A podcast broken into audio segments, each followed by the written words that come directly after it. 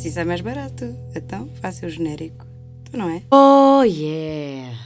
Pois é, malta. Passados 15 dias cá estamos. Tive que saltar uma semana. Ah, já explico porquê. Ah, tenho sempre uma desculpa, eu, pá. Eu sou uma, epá, caloteira. Caloteira, não é? Assim que se diz. Que eu sou uma grande caloteira. Epá, mas... hum, já explico, já explico. Tanta merda que aconteceu em 15 dias. Epá. E a verdade é que foi mesmo praticamente só merda. Praticamente só merda. A não ser o aniversário do meu filho, que foi um belo dia. Ainda que. O que é que. Mia, cala-te, pá, que eu estou a trabalhar, pá. A minha gata não tem respeito por vocês, pá. Ah, o que é que tem acontecido muito? Ah, portanto, os anos do meu filho correram lindamente, consegui proporcionar-lhe um dia espetacular e é giro porque o dia dos anos do meu filho, ah, bom, foram só dois anos até agora que se passaram desde, desde o nascimento dele, não é? Mas tem acontecido já o ano passado, aconteceu e no dia em que ele nasceu também, estar um sol radioso, um sol extraordinário, até meio desproporcional para janeiro. E isso aconteceu no dia em que ele nasceu. Lembro-me de estar com uma vista rio, pá, extraordinária, no São Francisco Xavier, no, no meu quarto. E, e todos os anos, agora, pronto, estes dois anos, ah, do, do dia no aniversário dele, faço sempre uma retrospectiva do dia do nascimento dele. Como qualquer mãe, não é? Isto é uma coisa que acontece sempre. Ah, E eu tenho a história, escrevi a história toda desse dia, logo quando ainda estava fresquinha. Portanto, eu tenho essa história toda escrita, os pormenores do dia, tal, tal. E acontece o quê? Eu partilhei o meu quarto ah, na maternidade com uma outra senhora que tinha tido parto no dia anterior. Portanto, o meu filho nasceu a 26 de janeiro e o filho desta senhora nasceu a 25 de janeiro. E na altura, pronto, nós falámos ah, o normal que se falaria nesta, nesta situação, como é que tinha sido o parto dela e o meu e tal, e papapá. E, entretanto, e, e tínhamos uma cortina ao meio a separar e foi muito calmo todo este esta estadia de- foi muito calma toda esta estadia lá na maternidade. E eu fiquei sempre com um carinho com aquela pessoa não é? Porque é um vínculo que se cria epá, que, que nunca mais criarei com ninguém não é? Que estava a passar a mesma experiência que eu ao mesmo tempo que eu no mesmo sítio que eu. Ahm, claro, com as diferenças normais que existem, num parto, o parto dela tinha sido muito diferente do meu, mas pronto. Estávamos ali a, a nascer enquanto mães, ao mesmo tempo. Também era o primeiro filho dela, etc. Eu, eu sabia que ela se chamava Vera, sabia que o filho dela se chamava Gonçalo e, estupidamente, eu não fiquei com o contacto dela. E na altura lembro-me de ter chegado a casa e ter ficado com imensa pena, porque teria sido uma coisa que eu tinha gostado. Era que o Afonso conhecesse o Gonçalo, ah, que nós, sei lá, tivéssemos um ritual qualquer de nos juntarmos volta e meia. Ah, eu gosto desses rituais. Já vos disse aqui, eu gosto muito de alguns rituais assim eh, que celebrem datas e, e pessoas e pronto. E por alguma razão achei que seria, seria bonito fa- fazer esse ritual, criar essa relação eh, entre eles os dois, entre mim e ela. Eh, perdi o rasto. Um belo dia, há um ano, imaginem, um ano e tal, estou no Eiras Parque a passar com o Afonso e sou interpelada. E era ela, com o Gonçalo. E eu estava meio a correr e, e, e pa- parei, olá! Tal, aquela conversa meio emocionada, porque é sempre, tipo, é sempre meio emocionante ver a Vera. E mais uma vez via, vi o Gonçalo, ela viu o Afonso, tal, tchau, beijinhos. Pum, não lhe pedi o número. Outra vez, nem o apelido, nem nada para procurar. Sabia que era a Vera e o Gonçalo. Só. Outra vez. Pá, que, que fiquei furiosa comigo por não ter pedido o contacto. Nisto. Uh, o João é operado ao apêndice, lembram-se? Agora em outubro, novembro. Bom, vocês acompanharam de perto todo esse processo. E o João foi operado uh, no São Francisco e depois foi transferido para o Egas Muniz. E quando ele está na maca, vem uma enfermeira ter com ele e diz: Olá, João. Olha, sou a tua, vou ser uh, a enfermeira que vai acompanhar a equipa tal, tal. E eu sou a Vera eu sou a pessoa que partilhou o quarto com a Carolina quando o Afonso nasceu. Porra, malta, eu não queria acreditar quando o João me liga e me diz isto. Portanto, a Vera, é e realmente eu lembrava-me dela ser enfermeira e tudo mais. Portanto, foi quem tratou do João e muito bem. E foi um amor no hospital com o, com o João. Foi uma, uma querida, uma profissional incrível. E eu disse, por favor, tu não sais desse hospital sem o contacto da Vera. Bom, o que é que acontece? Uh, o João trocou contacto com a Vera, fiquei em contacto da Vera, mandei uma mensagem à Vera para o WhatsApp, de vez em quando falamos. Ela, muito querida, mandou uma mensagem no dia do aniversário do, do Afonso e eu, estúpida, não mandei no dia do Gonçalo, porque eu realmente não valho o chão que piso. Uh, e uh, uh, o que é que acontece? Eu convidei-a para ela ir ver um, um espetáculo para bebés. Pronto, vocês sabem que eu faço muitos espetáculos para bebés, para putos, e muitos, muitos para bebés, diferentes.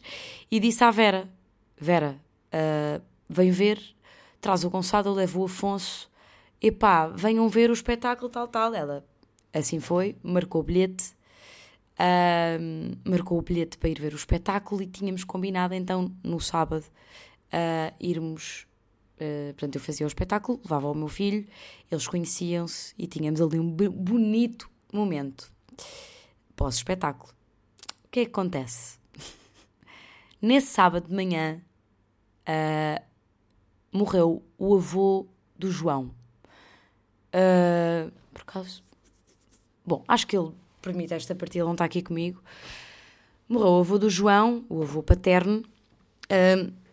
uma situação, uh, aquela coisa chata do meio que já se esperava, mas pá, essa coisa do já se esperava eu nunca consigo. Uh, nunca consigo mesmo processar isso, porque eu, eu nunca estou à espera. Eu, Carolina, eu nunca estou à espera.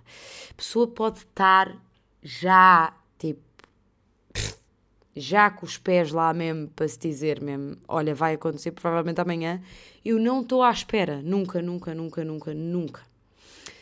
Eu tenho uma péssima relação com a morte. Eu estou a dizer que eu tenho. Não, não, não é que haja pessoas que têm uma boa relação com a morte, não é? Tudo o que acontece na nossa vida de merda, tudo o que fazemos todos os dias é porque estamos a fugir da morte e porque sabemos que ela vai acontecer, não é?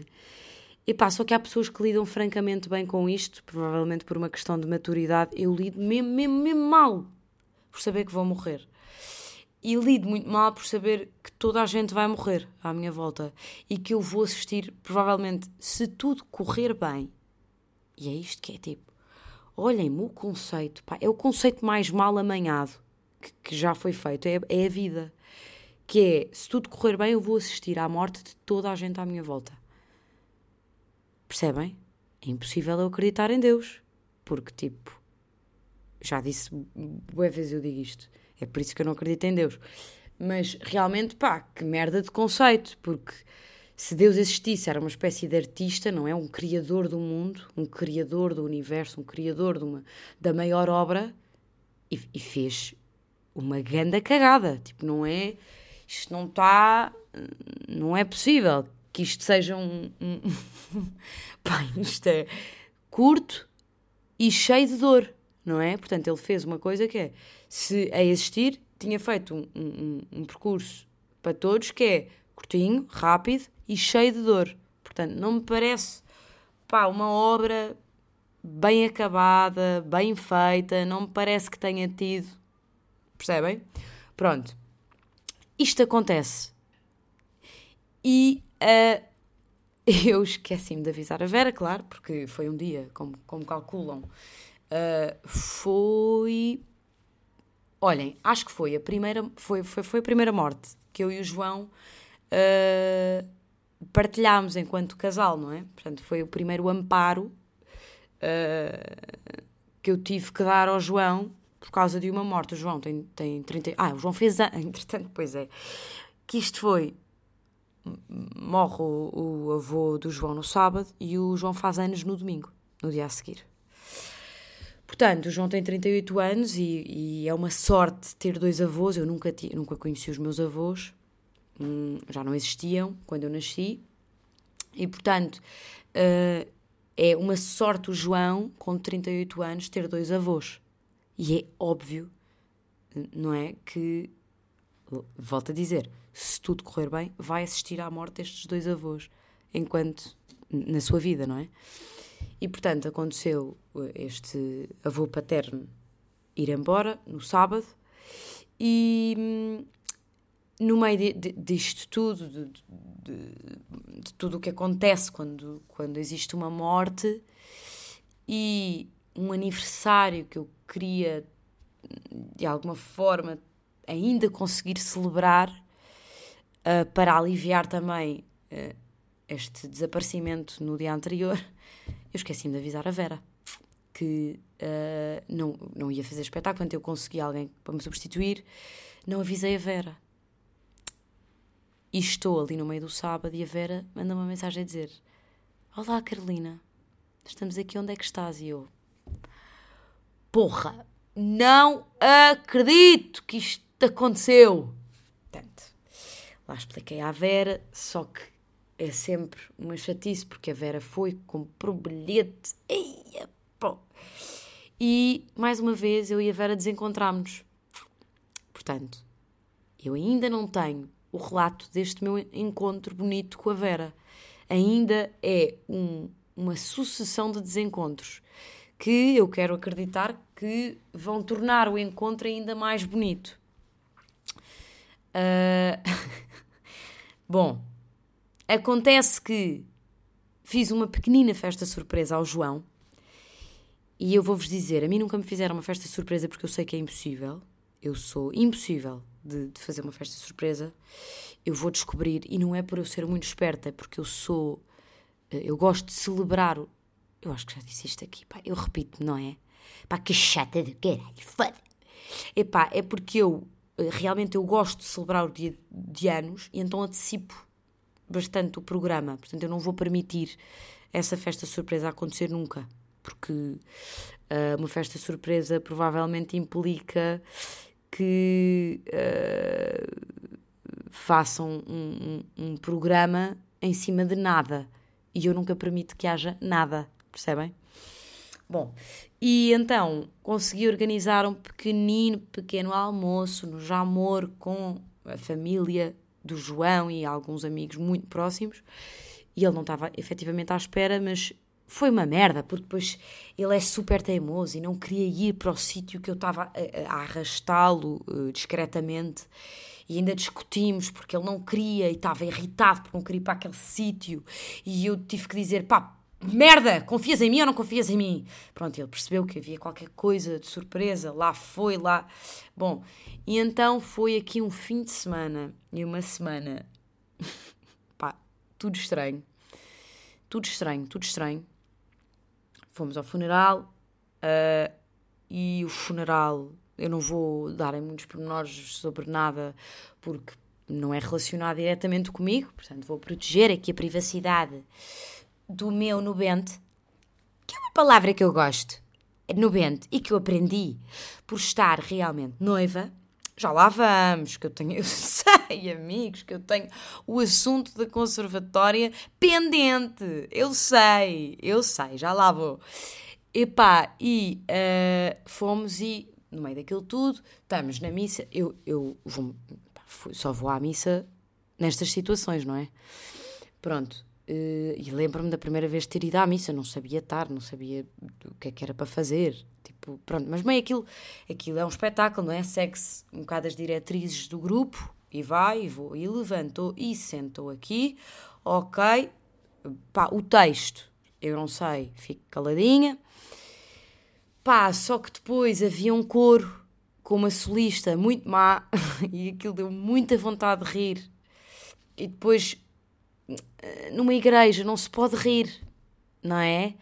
É estranho porque para mim todo aquele ritual está muito associado ao humor, tudo, porque é um, um, um, um, espetáculo.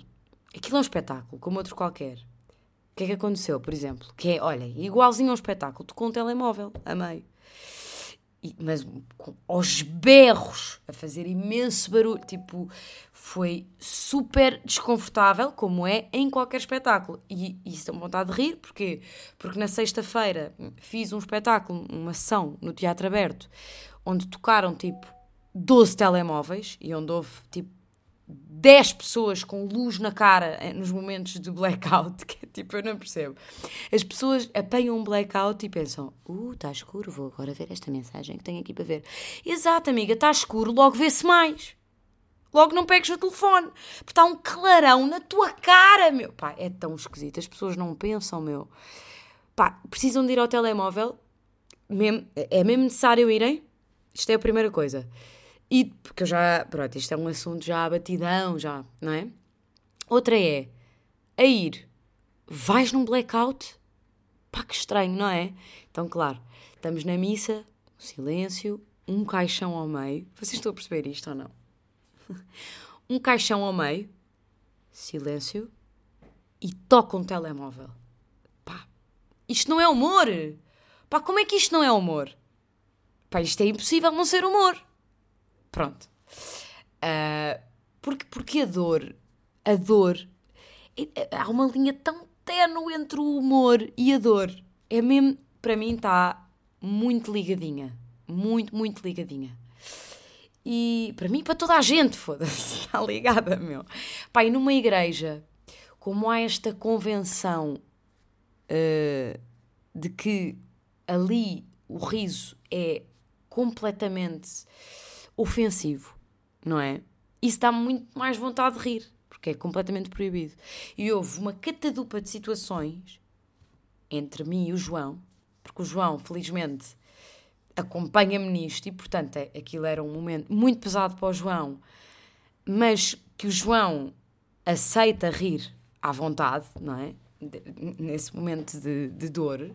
E, e a família próxima ali, felizmente, são pessoas que se riem. Ah, ah, nesse momento. São pessoas que, em que o riso é, é bem-vindo. Uh, felizmente. E, portanto, eu e o João ficámos um bocado assim mais longe, mais cá para trás, porque lá está, porque não nos benzemos, porque não sabemos uh, o texto. Pá, que eu acho lindo toda a gente ao mesmo tempo dizer o mesmo texto, no mesmo tom, tal, hum, parou. Aqui é um bocado dizer outra coisa, pá, texto grande, são bons monólogos não é? Aquilo são bons bifes de texto, não são monólogos, são bifes, não é? Que dizem todos ao mesmo tempo.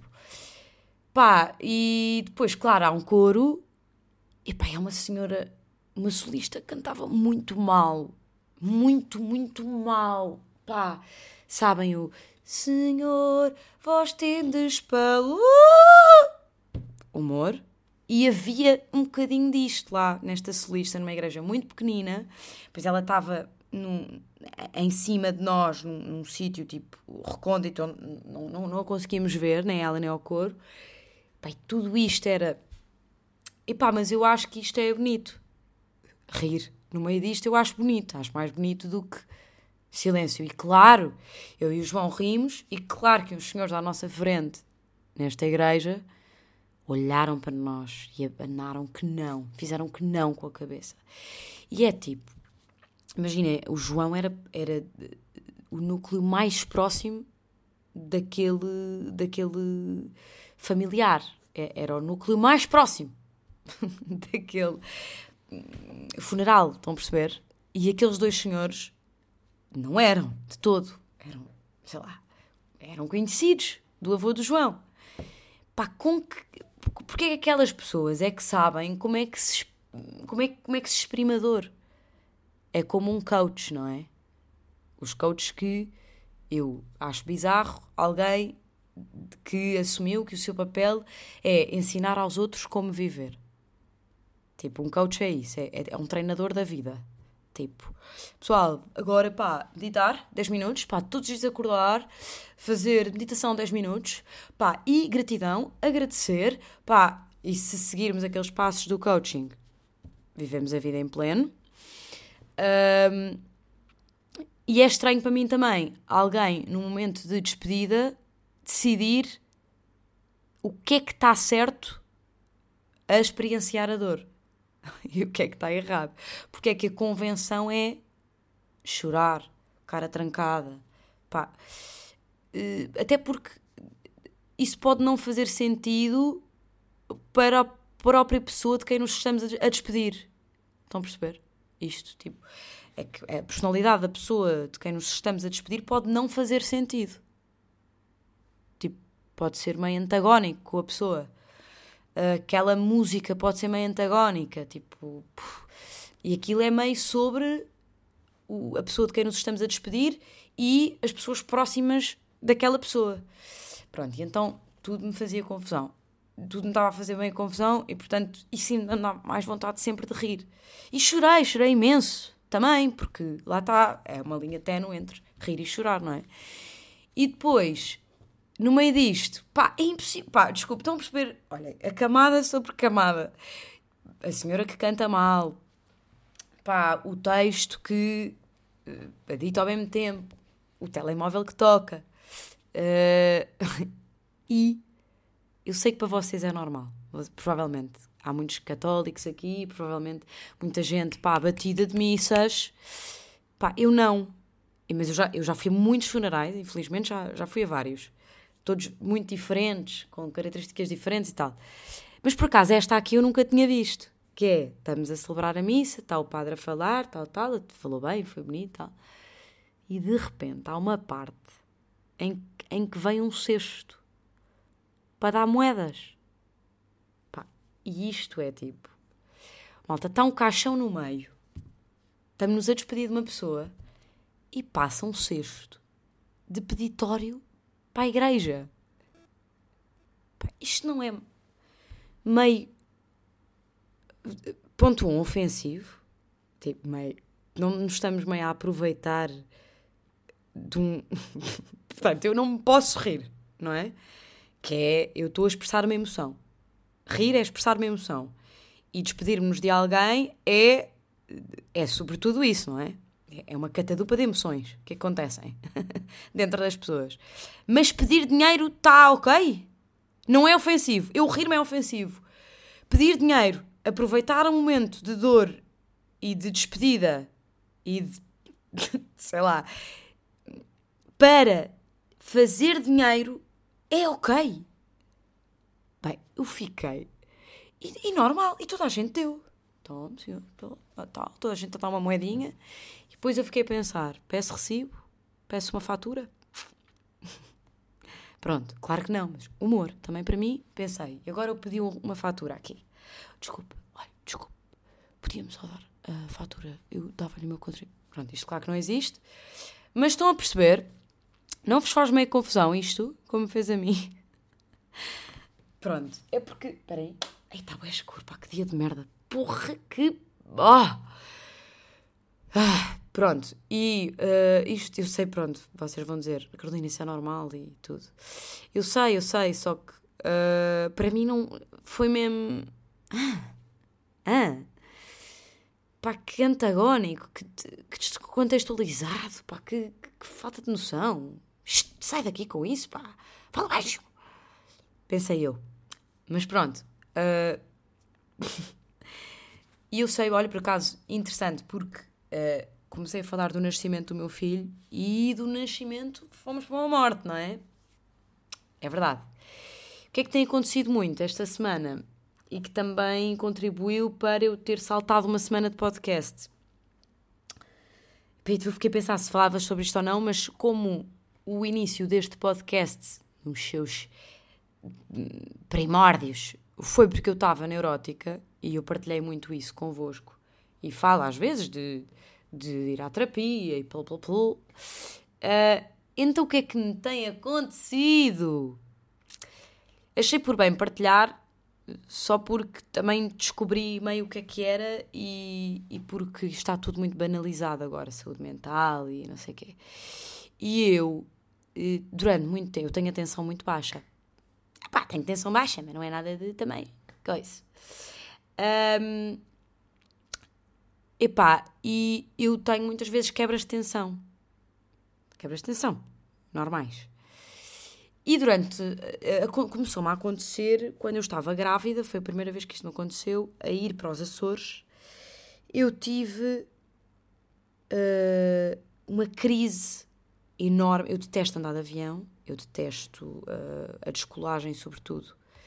Uh, sobretudo a descolagem é para mim uma violência mesmo. Eu fico em, em estado catatónico, tipo uma coisa mesmo epá, mesmo violenta. O que acontece com o meu corpo e que é, é muito. Eu não, tenho, eu não tenho controle sobre aquilo que está a acontecer, que é, eu tenho um, um pânico, uma coisa horrorosa mesmo. Eu estava grávida e na descolagem para lá e sobretudo para cá, eu tive isto. Tive uma crise de pânico dentro do, do avião. Atenção, já me tinha acontecido outras vezes, sempre que eu ando de, de avião, isto acontece uh, uh, na descolagem e na aterragem. Mas a ir para os Açores foi assim, mesmo descontrolado. Tipo, mesmo descontrolado. Bom, e agora em Cabo Verde também tive, uh, tanto que tive, que vos partilhei que fui ver o cockpit, lembram-se dessa história? Pronto, e tive isto, uh, em, avi em avião tenho, Tive outra vez, uh, quando eu estava a vir o ano passado de Ponte de Lima, tinha ido a Ponte de Lima uh, passar uns dias com os pais do João e com o João, e no carro à vinda para cá, eu estava cá atrás no carro, estava o Afonso de um lado e a mãe do João do outro, e eu tive que tive, pedir para parar o carro porque eu estava outra vez a sentir isto. Que para mim eram quebras de tensão. Pronto. Só que. Ah! e. Agora, recentemente, num espetáculo, uh, antes de entrar em cena uh, para fazer espetáculo, eu comecei-me a sentir outra vez mal, muito mal. Uh, acontecer a mesma coisa. Tipo, começo-me a sentir mal e, e, e, foi terrível porque o público já estava a entrar, uh, eu estava com os meus colegas, depois eu adoro-os a todos, mas tenho sempre algum. Obviamente, com, num ambiente eh, de trabalho, há sempre algum problema em, em dizermos. Temos vergonha, não é? De dizer o que é que está a passar, e isso ainda, ainda aumenta mais o, o, o, o pânico que estamos a sentir. Pronto. E eu, eh, aquilo. Ah, e o que é que aconteceu? Isto foi a primeira vez que me aconteceu antes de entrar em cena. Eu já tive coisas parecidas antes de ir cantar porque para mim cantar é, uh, tem outras camadas uh, de, de, emocionais e, e, para mim outras camadas de outros problemas que eu, eu, eu, a fazer teatro nunca tive. Portanto, eu, a minha relação com o teatro sempre foi uma relação muito pacífica de casa e, portanto, de. Uh, sei lá, não é que eu não fique nervosa, mas sempre foi um, os nervos de fazer um espetáculo sempre foram muito diferentes do ir cantar. O ir cantar era e é descontrolado e mau. A sensação an anterior a ir. E uh, o de ir te fazer teatro é uma sensação de adrenalina de casa. Percebem? Não, não, eu, também já, eu sei que já falei disto aqui também, mas só, é só para contextualizar. E ter aquela sensação que eu tive há 15 dias, mais ou menos, antes de entrar em cena, foi muito novo para mim, nunca me tinha acontecido. E claro que acontece porque é uma temporada grande e, portanto, quando fazemos temporadas grandes, o nosso corpo passa por muito mais coisas do que numa temporada de duas semanas. É muito pouco provável que isto vá acontecer porque é muito rápido, é, é, é, é aquilo, a nossa energia está só focada para fazer aquele, aquelas duas semanas. E pá, assim numa temporada de meses, é óbvio que vou passar por mais estados. E naquele dia eu, foi terrível porque eu tive que, que sair. eh, Eu já estava para entrar, o espetáculo ia começar, já estava público na sala. O espetáculo ia começar e eu disse: Para, para, para, para, para, eu preciso de, de- sair. Pá, e, e, pá, e tenho imensa vergonha de, de partilhar isto, sinceramente. Ainda tenho, tipo, por isso é que decidi partilhar, porque, porque é tão. Que prefiro partilhar do que ficar com isto só para mim. E, e foram, os meus colegas foram super eh, queridos e, e é um elenco particularmente afetivo e, portanto, uh, foi logo, ok, o que é que é preciso, o que é que não é preciso, vamos respirar, vamos não sei o quê. E eu percebi, ah, e depois, pronto, o elenco ficou todo ele, uh, pá, inevitavelmente ficámos todos uh, sobre aviso, eu uh, com um alerta gigantesco em cena, uh, a produção à volta também, uh, eles atores em cena também. Claro, foi um espetáculo extraordinário esse espetáculo, porque estávamos pá, com um alerta impressionante. Só que aquilo assustou-me profundamente. Uh, e, e eu fiquei. Pronto, fiz o espetáculo em modo, a sobreviver e, e, essa, e esse alerta, uh, depois, claro que é muito bom para a cena.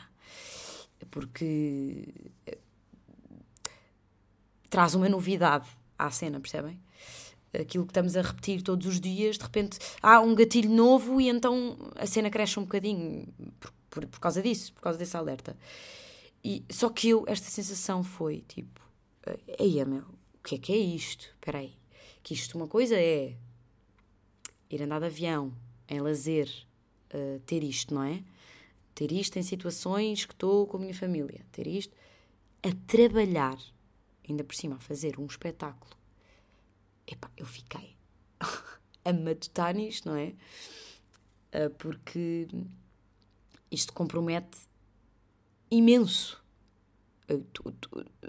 Compromete absolutamente tudo o que eu estou a fazer, não é? Porque uma pessoa começa a imaginar, e se isto me acontece outra vez, isso não sei o quê. Uh, e eu tive que perceber o padrão disto e percebi, isto não é uma quebra de tensão. Então o que é que é isto? Que eu acho que é porque, bom, pensando na sensação física que eu tenho e emocional e não sei o quê, que é, eu acho que vou morrer. Nesses momentos, no avião eu achei que ia morrer, no carro eu achei que estava a morrer, e antes de entrar na cena eu achei que ia morrer. Sempre, sempre, sempre. Eu achei que ia morrer. Pronto. E então eu suponho que isto são ataques de pânico. Só que eu nem, eu nem gosto muito de dizer isto porque um ataque de pânico é uma coisa horrível. As pessoas têm ataques de pânico com muita frequência e daquilo que já me descreveram é uma coisa horrorosa. É o pináculo da ansiedade, não é? E, mas também se banaliza muito isto. Ah, eu tenho ataques de pânico. Quantidade de gente que diz isto, não é? Diz a saúde mental, agora que é. que, que é há problemas de saúde mental muito, muito graves e agora eh, acho que se entra aí muitas vezes. Eu acho bem que se fale e que se eh, desmistifique e que se. E, que- e e, obviamente que se torne. Eu tenho muitas pessoas com problemas de saúde mental graves à, à minha volta e muito próximas de mim. Eh, e, e que socialmente eh, esses problemas não são minimamente falados ou bem aceitos ainda hoje e, e não são, tipo ser bipolar. Eh, Não é, não é. Ser bipolar é, é uma coisa que as pessoas não têm noção do que é que é. E que é corriqueiro até às vezes dizer, epá, tens bipolar. Eu passo-me quando ouço isto, porque ser bi- bi- bipolar é uma doença mesmo grave e no cérebro. É um, é um distúrbio químico no cérebro. Portanto, é uma doença como outra qualquer. E ter ataques de pânico é uma coisa mesmo grave. Tipo, que tem que ser tratada. E, portanto, a mim custa-me um bocado ah, assumir que tenho ataques de pânico. Mas, de facto, se calhar é exatamente isso que eu estou a ter. Porque há um padrão comum de sítios fechados. Ahm, sítios, não é sítios fechados, é sítios onde eu não posso fugir. Não posso fugir de um avião. Não posso fugir de um carro que está na autoestrada. Ainda por cima que estou ao meio com duas pessoas ao meu lado. E não posso fugir, obviamente, de um palco onde estou a entrar, porque é como se fosse a mesma coisa, não é? Não tem pontos de fuga. E já falei disto com algum, alguns amigos meus, tipo, que, é, pá, que merda é esta que que me está a acontecer? Um, e se calhar é mesmo isso, e portanto, isso perturbou-me imenso. Eu vou-vos dizer, uh, assumir que estou a ter um ataque de pânico antes de entrar em cena é tipo. E então tem-me dado muito que pensar isto e como é que eu posso resolver e papapá, pronto, e aí depois já é um trabalho meu, não é? Mas pensei se partilhava convosco ou não, mas porque isto, isto geralmente é mais a galhofa, não é? Estamos aqui mais na galhofa. Só que uh, falhei uma semana e uh, queria-vos. Epá, pronto, isto também é, é um bocado. Epá, um bocado do meu journaling. Como ouvi ontem no Extremamente Desagradável uma, uma coach, eu acho que aquela senhora deve ser coach ou qualquer coisa, a dizer, a explicar este conceito de journaling. E pronto, o meu podcast e qualquer podcast é um bocado isso, não é? E uh, não sei se vocês já tiveram ataques de pânico, se têm. Eu, tipo, eu leio as vossas mensagens, eu, eu peço imensa desculpa de não vos responder a todos.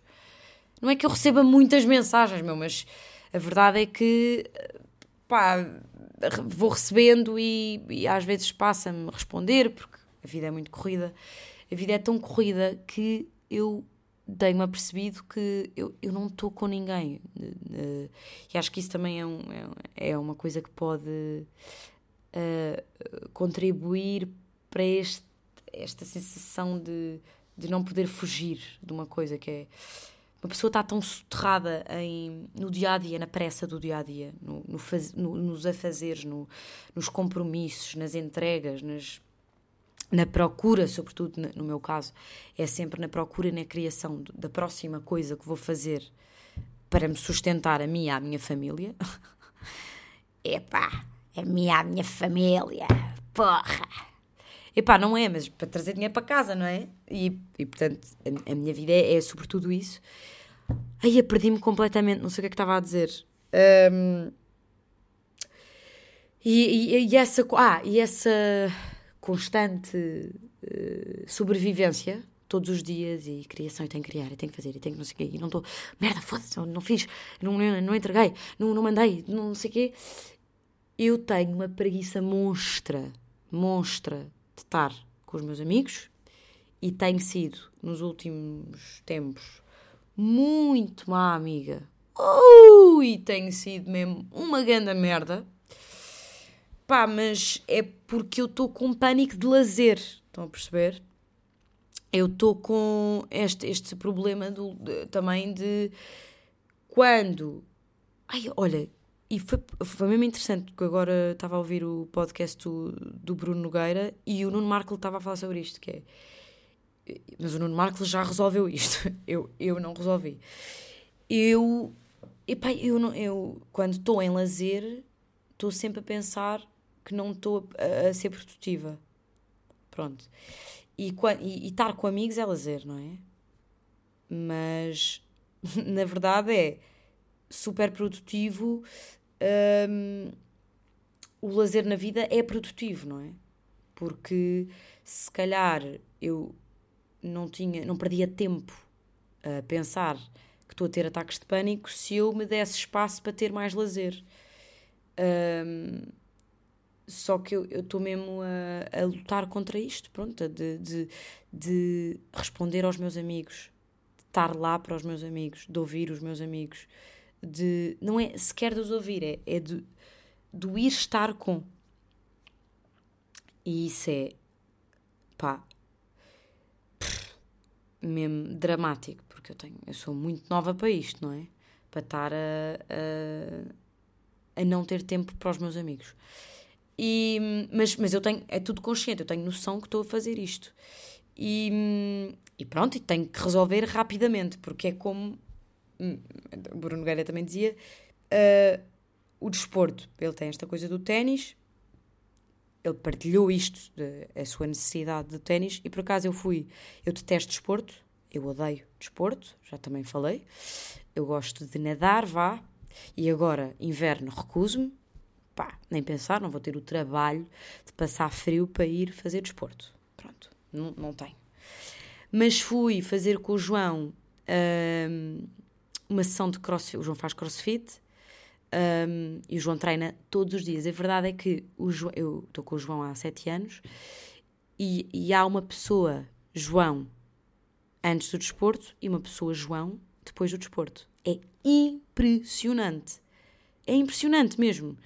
Atenção, o João adora desporto, sempre fez desporto, tal, tal.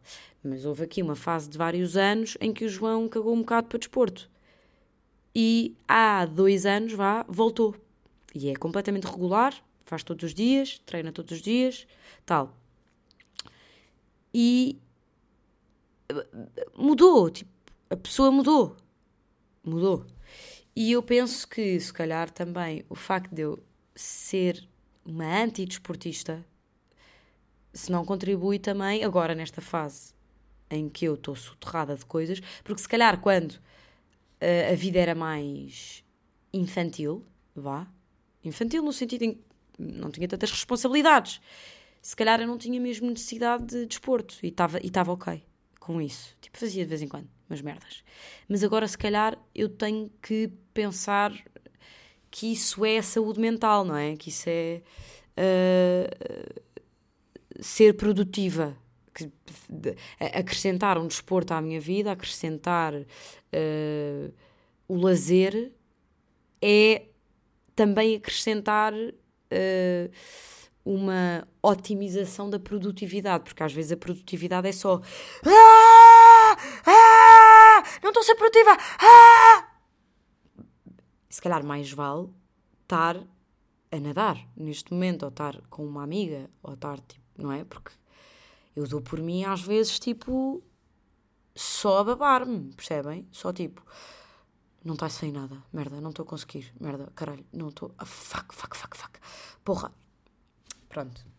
E é, essa, é, e é a sensação, eu ontem cheguei ao, ao teatro e disse a um, a um colega meu, disse tipo, mano, o dia é tão pequeno, eu precisava que o dia tivesse mais 6 horas. Pá, mas isso eu, eu nunca vou conseguir que o dia tenha mais 6 horas, não é? Portanto, mais vale reorganizar, reajustar. E pronto. E, e foi para baixo este episódio. Foi para baixo. Vamos subi-lo um bocadinho para acabarmos lá em cima. Ok, o meu casamento. Ah, tenho nova data marcada, sim senhor, fechada, fechadinha a data. Cheguei lá ao cartório, ao, ao registro civil de Alvito. E, portanto, achei que... Assim, sim, eu tive que ir lá. sim, sim, a senhora nunca me atendeu o telefone. Pronto, isto é a primeira já. Cheguei lá e o senhor diz-me, ah, apanhei o senhor, e eu achei que ia ser tipo um filme. Não, não, cheguei lá e o senhor disse, ok, ok, muito bem, apontou a data, a caneta, que eu fiquei tipo, ok, isto é para valer, pá, a caneta é para valer. Apontou e disse-me só, disse-me só assim. Eu disse, olha, às três da tarde. E ele diz, ei, três da tarde. Epá, isso corta-me um bocado aqui a tarde. Então, mas podíamos fazer assim. Eu ia lá de manhã e depois vocês logo faziam a festa à tarde. Eu fazia. O casamento celebrava de manhã e vocês depois continuavam a festa. Ao que eu respondi: epá, não, não. A ideia era, era seguir, não é? Começávamos com isso, que é o normal, não é? Começa-se com isso, depois segue a festa. E ele: hum, a Taina se vai atrasar. E eu: não, não, não vou. Em princípio, não vou, que eu já lá estou. É na minha casa, já lá estou. E ele: hum, e os convidados não se vão atrasar? E eu: não, não se vão atrasar porque também fazemos assim, combinamos o seguinte, que é, se se atrasarem, nós seguimos. Epá, nós seguimos. Quem chegar, chegou. Quem viu, viu. Quem não viu, vice. Ok? E ele, então tá bem. Pronto, então... E ficou para as três da tarde. Porra! Pronto, amigos. É isso. Resolveu-se com uma facilidade. Epá, que tinha sido... Ao telefone tinha sido... Daqui. Pronto, amigos. Foi mais longo este episódio, mas sinto que vocês também merecem isso. E. hum, e pá, e foi para baixo. Eu tenho noção. Eu tenho noção, amigos, que foi para baixo, pá. Tenho noção. Falámos de nascimento, falámos de morte, falámos de saúde mental, falámos de registro civil. E pá, eu dou-vos tudo o que é que vocês querem mais. Ah, ainda vos dou a sugestão da semana, que é um documentário muito giro que está na Netflix sobre aquela música muito bimba, que é We are the world, we are the children. Mas explico porque é que eu acho muito bimba. Porque eu já fui cantar a um casamento em que o corte do bolo foi todos com uma estrelinha, com aqueles pausitos que deitam estrelinhas na mão. Shhh. E esta música a dar. Portanto, a banda parou, nós parámos, começa esta música, eles vão todos lá para fora. We are the world, we are the children. E os noivos soltam balões, balões brancos, e todos com esta estrelinha e cortam o bolo. Esta música é para salvar, para acabar com a fome em África. Estão a perceber? Ou não? Pai, juro, aqueles noivos foi esse casamento foi tipo tudo o que não se faz num casamento. Eu um dia conto esse casamento, juro. Pai, esse casamento foi, foi nesse dia que eu decidi nunca mais canto em casamentos. E nunca mais cantei. Porque há uma fase na vida de um cantor que é casamentos, batizados, pronto, faz-se muito isso, festas, blá, blá, blá, blá. Nesse casamento eu decidi, "Ca- caguei, nunca mais faço casamentos, caguei, acabou. Pronto, e nunca mais cantei. Mas eh, pronto, há um documentário na Netflix muito giro sobre o processo. Epá, o processo criativo desta música, o processo de gravação desta música que foi numa noite. Pá, e é muito giro o documentário, está muito bem feito. Olha, adorei saber. Pá, até vou ouvir a música com outra. eh, Epá, tu queres ver que acabamos este episódio com o We Are the World? Olha ele entrar. Pum! Tomem lá com este grande tema. Epá, que o próprio Bruce Springs. O próximo. Calma. O próprio Bruce Springsteen diz no documentário. Ele, ele meio que diz tipo. ah, pá, a música é bué bimba, mas foi incrível fazermos isto. Não diz com estas palavras, mas sugere. E aparece o Bruce Springsteen também a gravar e eu penso, mano, como é que tu consegues falar hoje em dia? Porque que colocação estranha, meu. É tudo na garganta. Incrível. Mas é na garganta, meu. Ele está aos berros na garganta. Se ele fizer aquilo uma vez, fico sem voz, 15 dias. Pronto, nódulos, já. Mas eu não sei como é que ele não tem 7 nódulos hoje em dia. Se calhar tem. Bom, também não conheço o Bruce. Estou para aqui a falar da vida dele, da saúde vocal dele e não o conheço assim tão bem. Amigos, we are the world, we are the children. Um beijinho e até para a semana. that someone somewhere will soon make a change.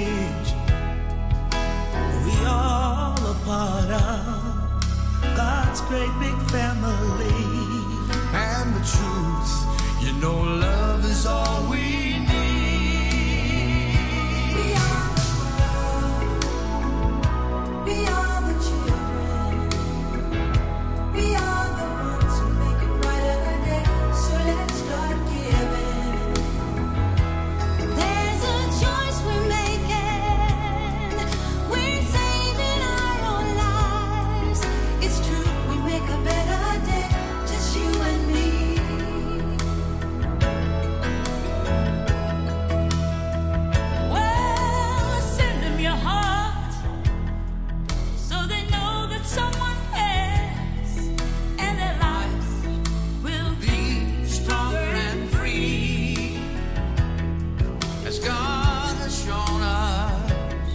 By turning to bread. And so we all must lend a helping hand.